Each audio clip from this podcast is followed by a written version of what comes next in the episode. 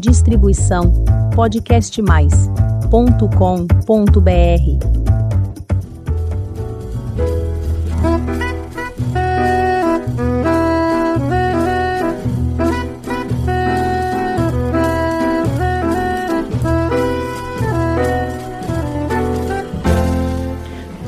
Olá, eu sou Elizabeth Junqueira do canal Vosidade.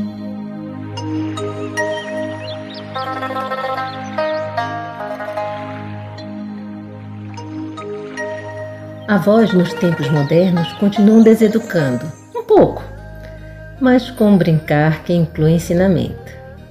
Assim define a nossa convidada, a Monja Coen, cujo nome civil é Cláudia Dias Batista de Souza. Mãe da Fábia, avó da Rafaela e bisavó do Marral. Nessa entrevista exclusiva para a Ovosidade, ela compartilha uma enorme sabedoria que acumulou depois que deixou o Brasil e a sua profissão de jornalista para viver em um mosteiro budista no Japão. Existe um papel de avô e avó que é contradizer um pouco os filhos em relação aos netos, diz a monja. Explica que a função dos avós em relação aos pais é isto, de questioná-los. Ainda definindo o sentido de ser avó, cita uma monge vietnamita que diz: A maior dádiva para alguém é a sua presença, é estar presente para o outro. E a presença é mesmo para influir na educação das novas gerações.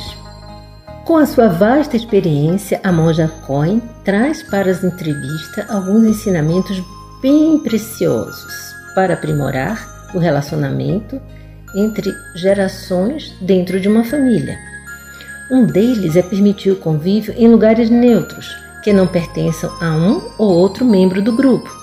E também aconselha evitar discussões familiares nas refeições e diz: a gente, para conversar, não precisa convencer o outro do nosso ponto de vista, mas ouvir, ouvir para entender. Monja Coen é primaz fundadora da comunidade Zen Budista Zen do Brasil, criada em 2001 com sede no bairro do Pacaembu, em São Paulo, capital. Essa conversa foi feita na sede da comunidade. O barulho é o fungo da movimentação da rua, da alegria da casa e dos bichinhos de estimação. Dão um tom colorido de uma conversa cheia de ensinamentos. Vamos à nossa conversa? O que diz a monja sobre ser avó nos tempos modernos? Hoje a Avosidade vai conversar com Cláudia Dias Batista de Souza. Ela é mãe da Fábia, avó da Rafaela e bisavó do Marral. Mas pra gente, ela é a monja Coen.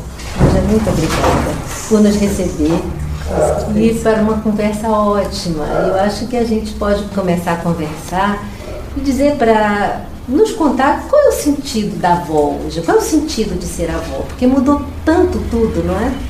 Eu acho que hoje as avós são muito mais jovens e muitas delas estão ainda em áreas de trabalho, não estão aposentadas.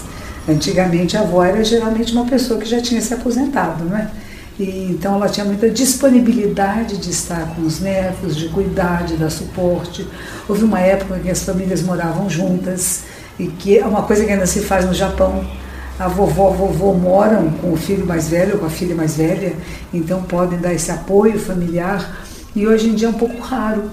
Então houve realmente uma mudança no papel da avó, do avô, que brincam um pouco mais, acho que continuam brincando, continuam talvez deseducando um pouco também, permitindo aquilo que os pais tão jovens não permitem. E a gente vai lembrando que quando era jovem também a gente era mais rígida, não é?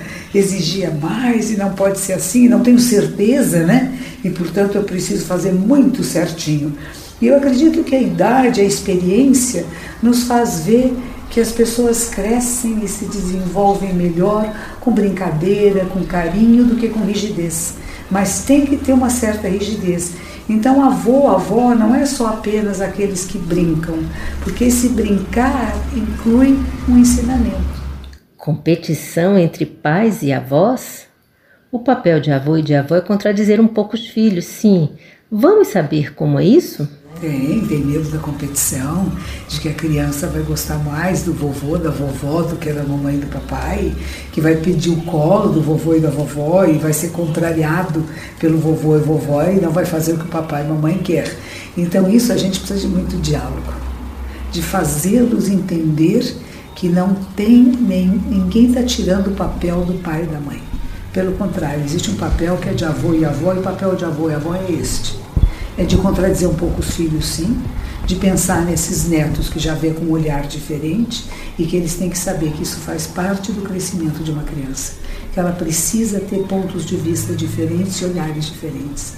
E não é só quem concorda conosco que é bom, quem discorda de nós é muito bom, porque nos provoca a encontrar meios expedientes de defender nosso ponto de vista. Então, a função dos avós em relação aos pais é isto: é questioná-los. Vocês têm certeza que essa é a melhor maneira de educar seu filho?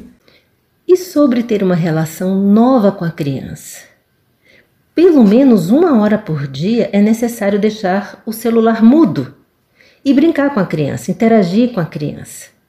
Uma coisa importante é partilhar com a criança. Chegar em casa e perguntar o que você tem para me ensinar hoje. Não o que você aprendeu, o que você tem para me ensinar. Me ensina uma coisa. Uhum. Né? Mudar um pouco o papel, né?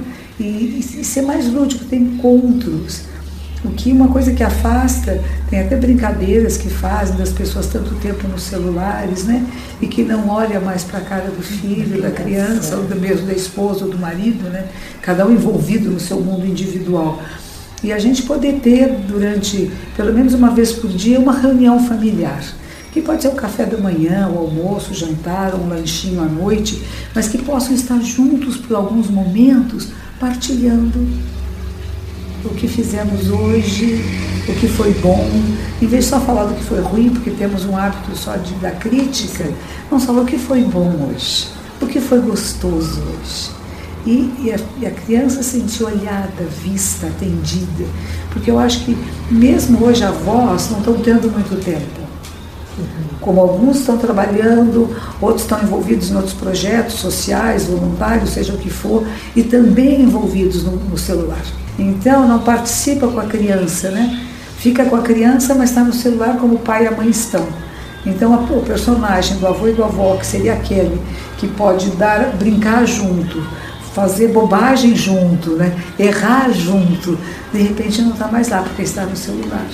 Então a gente tem que deixar pelo menos uma hora por dia. Deixar o celular no ladinho, põe ele no mudo e vai brincar com a criança, vai estar presente. Ah, o monge vietnamita que ele diz isso. A maior dádiva para alguém é a sua presença. Estar presente para o outro. Imagine se nós estamos presentes, eu falando você pensando ali. Não, não existe isto. E fazemos isso com as crianças. Fazemos isso com crianças, com adolescentes, permitimos que os adolescentes façam isso. A importância de mudar a rotina.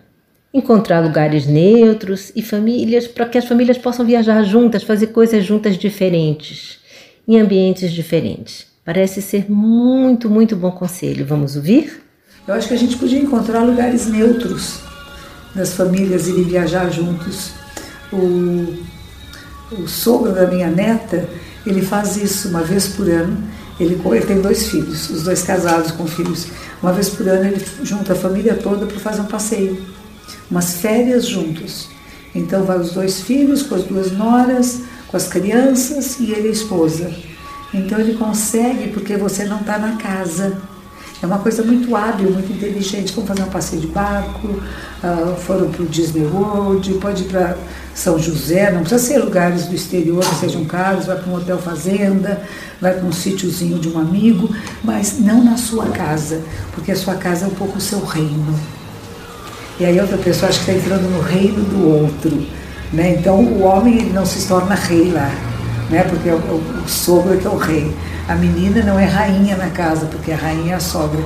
Então imagine que tem um lugar neutro. E aí sim eu acho que vai funcionar bonito. Porque vamos estar todos juntos num lugar que é desconhecido para nós. Vamos descobrir juntos e deixar as crianças correrem para cá e para lá, para o lado dos vovôs, das vovós, né? e não só ficar com o pai e com a mãe.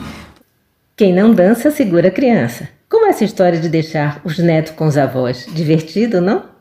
Avô e avó formaram seus filhos e são, de certa forma, pessoas de confiança. Muito importante essa reflexão. Pai e mãe gostam muito de avô e avó quando eles querem ficar sozinhos. Não é? Quando eles têm um evento, uma coisa para sair, então vovô e vovó são a solução. Ainda bem. Ainda bem, porque é mais importante deixar com os avós do que com pessoas desconhecidas, que podem ensinar coisas muito erradas. Uhum. Né? Eu, eu sempre digo isso, né? Quando eu faço palestras, que a gente tinha que uh, pagar muito bem pessoas que ficam com crianças, porque elas têm que ser muito capacitadas. Nós deixamos seres humanos frágeis, que estão captando tudo que está no ar com pessoas que não estão muito preparadas. Então, tanto professores do ensino básico, infantil, pré-escola, como início da escolaridade, como quem na nossa casa ficaria, por exemplo, eu tenho que trabalhar, meu marido vai trabalhar, com quem vai ficar a criança? Ah, vou chamar aquela moça ali, aquela mocinha, porque é barato, porque eu posso pagar. Ela está capacitada? O que, ela vai ensinar para essas crianças? Que atitude ela tem em relação ao mundo? Como ela se comporta em frente ao mundo? Porque se a pessoa não tiver capacitada, ela vai influenciar de forma negativa. Por isso, o avô e a avó é importante nessa hora. Né? É. Porque eles, eles formaram esses pais. Então, são, de certa forma, pessoas de confiança. Até onde vai o limite do controle? Saber que, como avós, até onde eu posso interferir e onde eu devo parar. As crianças vão ser influências de toda parte. E os pais quererem negar a influência dos avós é absurdo. Que bom que seja influenciado pelos avós. Eu conheço uma senhora, por exemplo, que ela é avó. E o filho dela se casou e o filho é ateu e a nora é ateia. E ela cisma que as criancinhas precisam ir para a igreja. Então eu não sei o quanto isso afeta a nora e o filho ou não. Ela diz para eles assim, pelo menos uma vez por mês eu vou levar as crianças à igreja. Ela até hoje não levou, mas ela ensina para elas cantigas católicas e fica muito alegrinha, achando que ela está fazendo uma coisa boa. Mas se os pais não estão de acordo, isso pode virar um atrito, não é verdade? Sim. Isso pode ser uma fonte de, de, de desafeto, de depois eu não quero que você venha influenciar as minhas crianças naquilo que não é o nosso propósito. Mas eles não falaram nada, eles estão deixando ela fazer as suas brincadeiras de vovó e, e de, de, rezar e de bonitinho, né? Então a gente tem que saber também, como avós, até onde eu posso interferir e aonde eu paro. O que que, qual é a proposta educacional e de crescimento dos meus filhos, né, para os meus netos? Eu estou de acordo, se eu não estou de acordo, eu vou conversar com eles. Mas eu não posso querer fazer coisas escondidas. A minha neta não quer dar açúcar para o bisneto. Ele adora leitinho com açúcar. Ela diz que açúcar não é necessário. É, hoje é assim. Não é assim? É o, é o pomo da discórdia. É. é. o açúcar até dois anos. Isso, então é assim. Aí vai na casa do outro avô, que pega mamão, põe e joga açúcar em cima. E como a minha neta, como ele, não tem a intimidade que tem comigo, então ela não fala nada, mas fica passada. A carne também não quer dar para criança. Eu, eu sou uma geração uma antiga, né?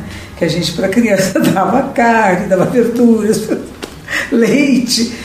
E ela acha que não precisa, né? Então, comigo aqui, ela ainda fala mais durinho, não pode dar, tira o açúcar. Mas ela diz assim: quando chega lá, eles dão tudo.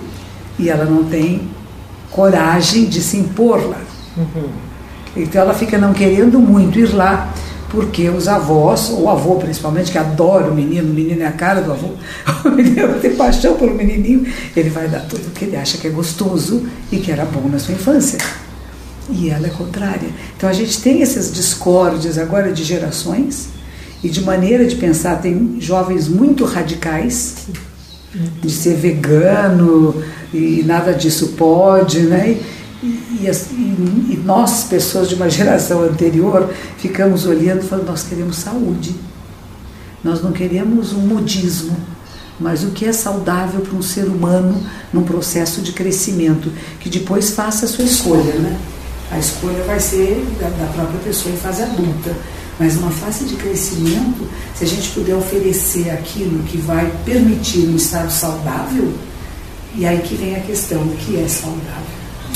Tive uma, uma prima ah, que ela se tornou vegetariana, então as filhas eram vegetarianas. E quando elas chegavam na casa da avó, a primeira coisa, vovó, faz um bifinho. Tolerância e respeito. Temos que aprender muito sobre isso. Eu acrescentaria que é imprescindível, é necessário ter uma boa convivência. Reuniões de família era uma coisa muito gostosa. Não é como, sabe, esses almoços e jantares que agora existem alguns domingos que sentam na mesa e brigam. Pois é. Não é? Era outra coisa.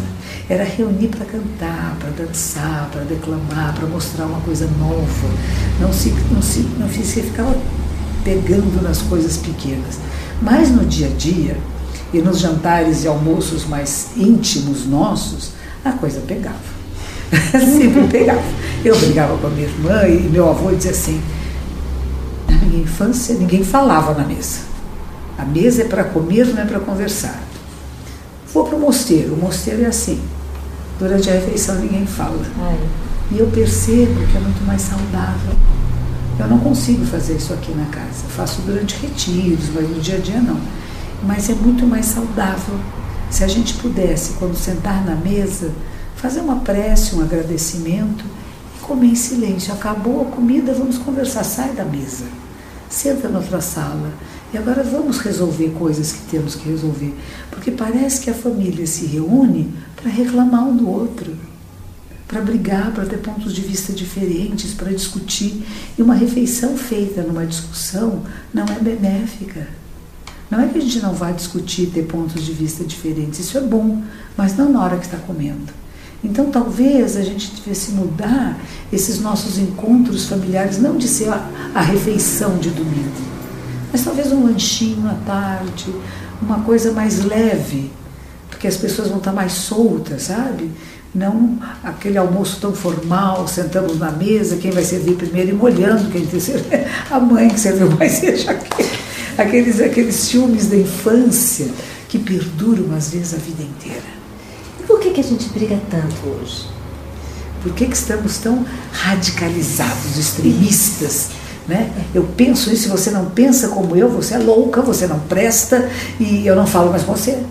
O que é isso, gente? Não é? Isso teve, eu acho que é uma, uma influência muito grande da mídia. Nós tivemos uma mídia, estamos tendo internacional, não é nacional, uhum. que é bem assim, ou você é meu favor ou você é contra eu quero destruir você, você tem que pensar como eu penso, senão... e não é assim. Nem todos pensamos do mesmo jeito, né? Os nossos olhares são diferentes, por ângulos diferentes e experiências diferentes. E a gente, para conversar, não precisa convencer o outro do nosso ponto de vista, mas ouvir. Ouvir para entender. Como foi essa história da chegada de um bebê na casa da monja? Um parto muito diferente. Vamos conhecer essa história? Como é que foi a história da, da chegada desse bebê em casa? Só que foi é uma novidade hoje, né? As pessoas. Sim, pois então. E ela resolveu que ia ter o bebê em casa. E aí começou a me passar filmes que me educassem para que eu pudesse aceitar que o bebê nascesse aqui. Porque ela mora num apartamento pequenininho que não caberia, ela queria nascer numa banheira, né, o bebê. Então, aqui o banheiro antigo da casa cabia tal da banheira para o bebê nascer. Ah, e a coisa foi comigo, não foi com a avó, não, foi comigo. Então, e que é uma coisa, né? Que as, as avós ficam com a dor de cotovelo. É, pois é, a avó não estava querendo muito, as, as avós não estavam muito a favor. E a minha irmã, então, que é médica, estava furiosa.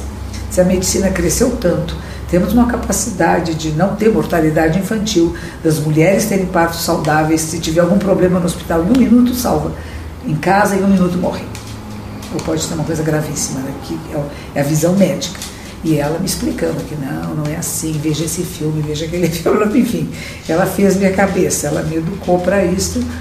E chegou o dia do bebê nascer, a bolsa estourou às seis horas da tarde, até às seis da manhã não tinha nascido. Nada do bebê? Nada do bebê, eu falei, vamos para o hospital. Aí a obstetra que estava aqui, era uma enfermeira obstetra, ela disse assim, não, ela está muito confortável Ninguém tem filho nesse conforto com o marido dando beijinho, abracinho, assim não nasce, não. Precisa ter um certo desconforto. Eu vou para minha casa, tomar um banho e já volto. A senhora vai ver, o saio vai começar a nascer. Mas foi dito e feito. Ela saiu para tomar um banho, na casa dela é perto. Saiu para tomar um banho, começaram as contrações, que até então não tinha contração. Estava confortável, com beijinhos. Aí entrava na banheira, saía da banheira e nada do bebê nascer. Aí quando foi mais dez e pouco da manhã, e o bebê nasceu. e eu estava com a perna quebrada, eu estava numa cadeira de rodas e estava bem em frente da porta, e eles sentaram-se no chão para o bebê nascer. Porque ninguém sabe, tinha a cama do lado, mas foi no chão virado para a porta onde eu estava. E eu via aquela cabecinha que vinha e voltava. Eu nunca vi um parto na minha vida, né? E eu comecei a rezar tudo que eu sabia. Então, eu sempre digo que foi a reza mais forte que eu já fiz até hoje. Na hora que eu vi a linguinha da minha neta ficar roxinha, porque de fazer o esforço para o bebê, assim, é, né? Quando aquela linguinha ficou roxa, eu falei, agora não pode mais, agora tem que sair. E peguei todas as rezas que eu tenho, os livros de reza que eu tenho, fez bem forte, aí o bebê nasceu, pim, eu falei, que bom. Ah, que susto, porque fica uma responsabilidade, né, de uma coisa que é nova, de uma coisa que não tem uma assistência médica, embora essa enfermeira tenha uma experiência de 30 anos como obstetra, ela acaba até ensinando as próprias médicas como fazer alguns partos, né? É sempre uma responsabilidade, fui eu que assumi, né? Que o resto da família não estava aí, estava só eu. E essa história de ser boazinha para a monja é um crime. Os avós têm que ter meios hábeis porque têm mais idade, mais experiência, têm que ser corretos e adequados. Bonzinhos acho que a monja pensa diferente. Vamos saber? Ser boazinha é um crime. Ninguém tem que ser bonzinho nesse mundo, tem que ser correto e adequado.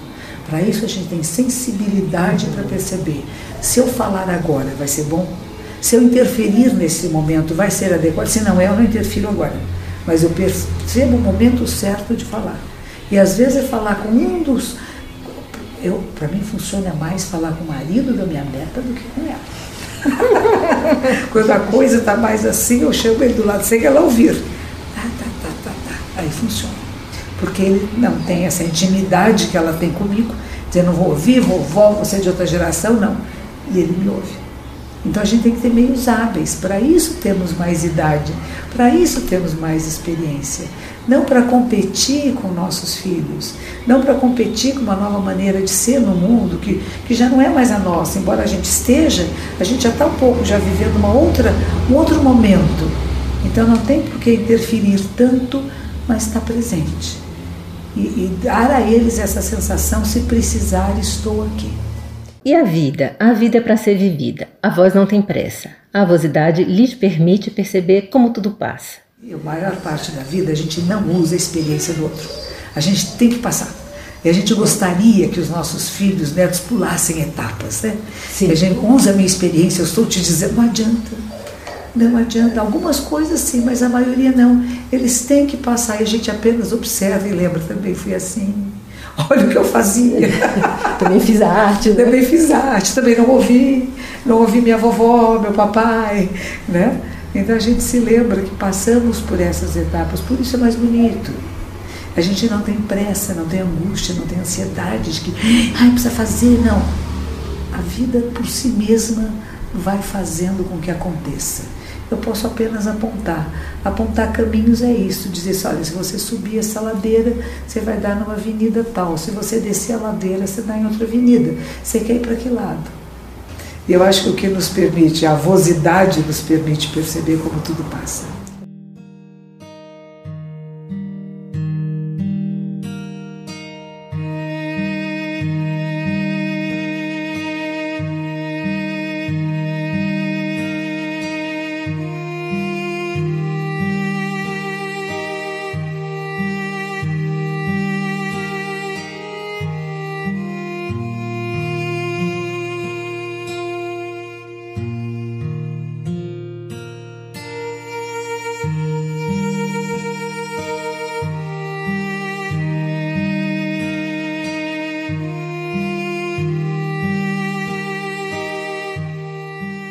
A gente fica muito bem ouvindo esses sábios ensinamentos, reflete e tenta ser melhor.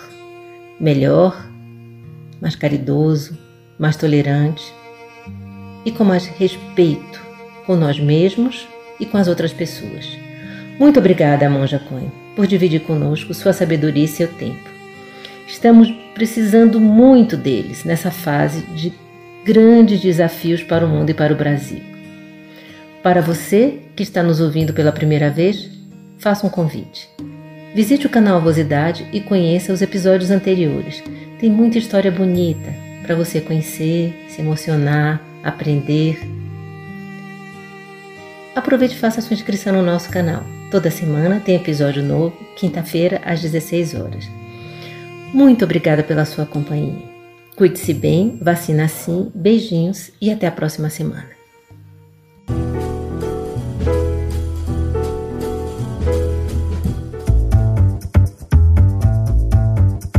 Distribuição podcastmais.com.br